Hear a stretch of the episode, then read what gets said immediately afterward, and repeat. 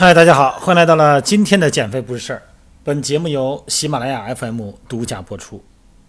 昨天呢，在微信视频的私教服务里边呢，一位山西的哈一位男会员，他就感觉啊，深蹲啊，他主要是想练腿嘛哈，他在健身房里练的。我们是用三脚架哈，然后带个无线耳机，通过微信视频呢，然后给他做深蹲的训练动作纠正。它的主要问题呢，就是稳定性不好。当然了，踝关节的灵活度，呃，膝关节、髋关节的灵活度也都有了，但是呢，他感觉在下蹲的时候呢，身体还是前后移动啊。这里边主要原因呢，就是核心的稳定性。一个好的深蹲动作呀，这价值特别高。那么前提是一定要稳。咱们得记住啊，在整个的训练过程下，哈，不管是从正常的站姿到下蹲位置，应该尽量保持中立位，腰椎的过度前凸啊，这些尽量避免。那么同时在上下的过程中呢，要保持没有前后左右的重心偏移，包括骨盆啊和膝盖的偏移和扭转，尽量不要有。然后咱们这位山西这朋友呢，他也是练了有一年多了啊，以前在大学就练。一直呢，毕业还在练。他想提升这个深蹲的稳定性啊，也用过很多的办法。但是呢，有的时候呢，他感觉好像效果不好啊。但是因素很多，有的时候呢是心理因素，有的时候呢是动作的模式因素。那么昨天视频里边呢，我们用了一种新的训练稳定性的动作。今天呢，给大家用音频的方式分享一下啊。我让他扛着杠铃杆儿，然后呢。找了两根弹力带，环形弹力带哈，然后呢，穿一个十二十公斤的杠铃片儿，一边穿一个，然后把它挂到杠铃杆上，当然位置要对称。大家可以想想哈，咱们现在可能很少见了，以前农村呢，这个用扁担挑水，哎，这扁担下来以后呢，垂着两根绳，底下是俩水桶。你别看这个动作，一般人你挑不起来。你挑起来以后，你走不了路。你发现啊，这个桶它不听你的，你得听这桶的。结果你走路呢，左右乱晃，非常不稳定。那么这个动作呢，我就受了这个启发啊，在杠铃杆两端用弹力带悬挂啊，大概这个弹力带的放下的长度大概是半米左右啊。当然越长呢，其实呢，大家可以试一试啊，一般半米到一米就行。呃，太长了以后，它那个弹力带一颤起来以后，你更不好做。挂上以后，你一下蹲，你发现你要是稍微有一点不稳，那行了，那颤起来前后左右的你就更弄不了了。这样的话呢，会激活我们身体产生稳定的相关肌肉跟神经。这个稳定性的激活呀，完全不受主观控制，完全激活的是一种叫做本能的控制。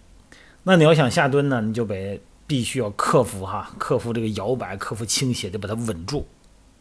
那么这个弹力带呢，所产生的弹力震荡啊，给提供了一个独特的稳定度的一个刺激和核心的需求，这非常有助于刺激咱们中枢神经系统啊。记住是本能啊，不是这个受训的主观思维。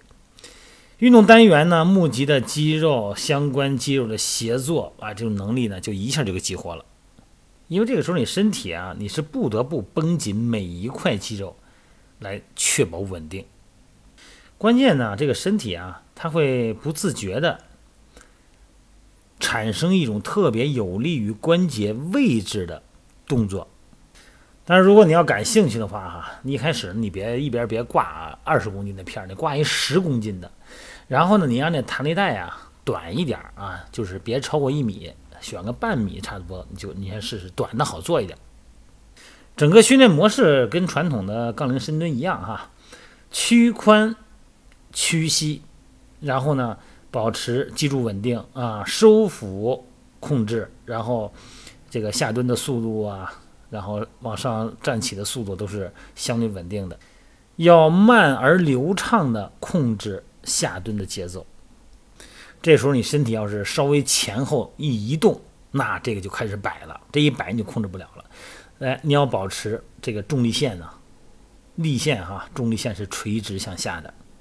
下降的时候呢，用两到三秒；你起来的时候，你也用两到三秒。记住哈，这个训练的目的不是让你增加这个深蹲的力量，主要是增加你的核心稳定性。好了，大家可以试试啊。哪天呢，我拍段小视频，然后我发到我朋友圈，大家可以看一看这个动作是怎么做的哈。当然了，我不做，我让我的私教会员来做。然后训练这一节私教课完了以后呢，通过微信视频哈，咱这位山西的朋友呢给我发出了一个问题哈。他说：“段教，以前我也买过私教哈，呃，上了有半年多私教，因为有很多的因素吧，导致效果不好啊。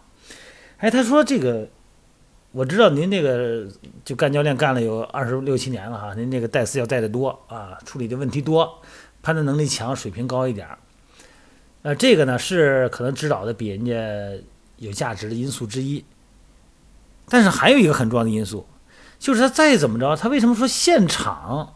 就在我身边的教练，他指导的还不如这个远隔这个几十里以外，通过微信视频的您这个这种训练方式，呃，然后让我的思考和专注度更高呢？哎，我说你说对了。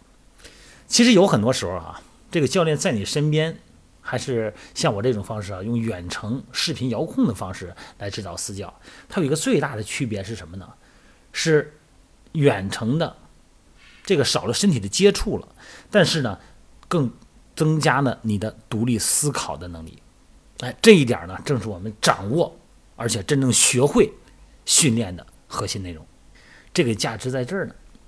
好了，各位不多聊了哈，希望大家能够体验体验这个动作。然后呢，还是那句话，健身呢，它其实是一种体验，体验这个过程，体验细节，和自己身体对话，千万不要糊弄自己啊。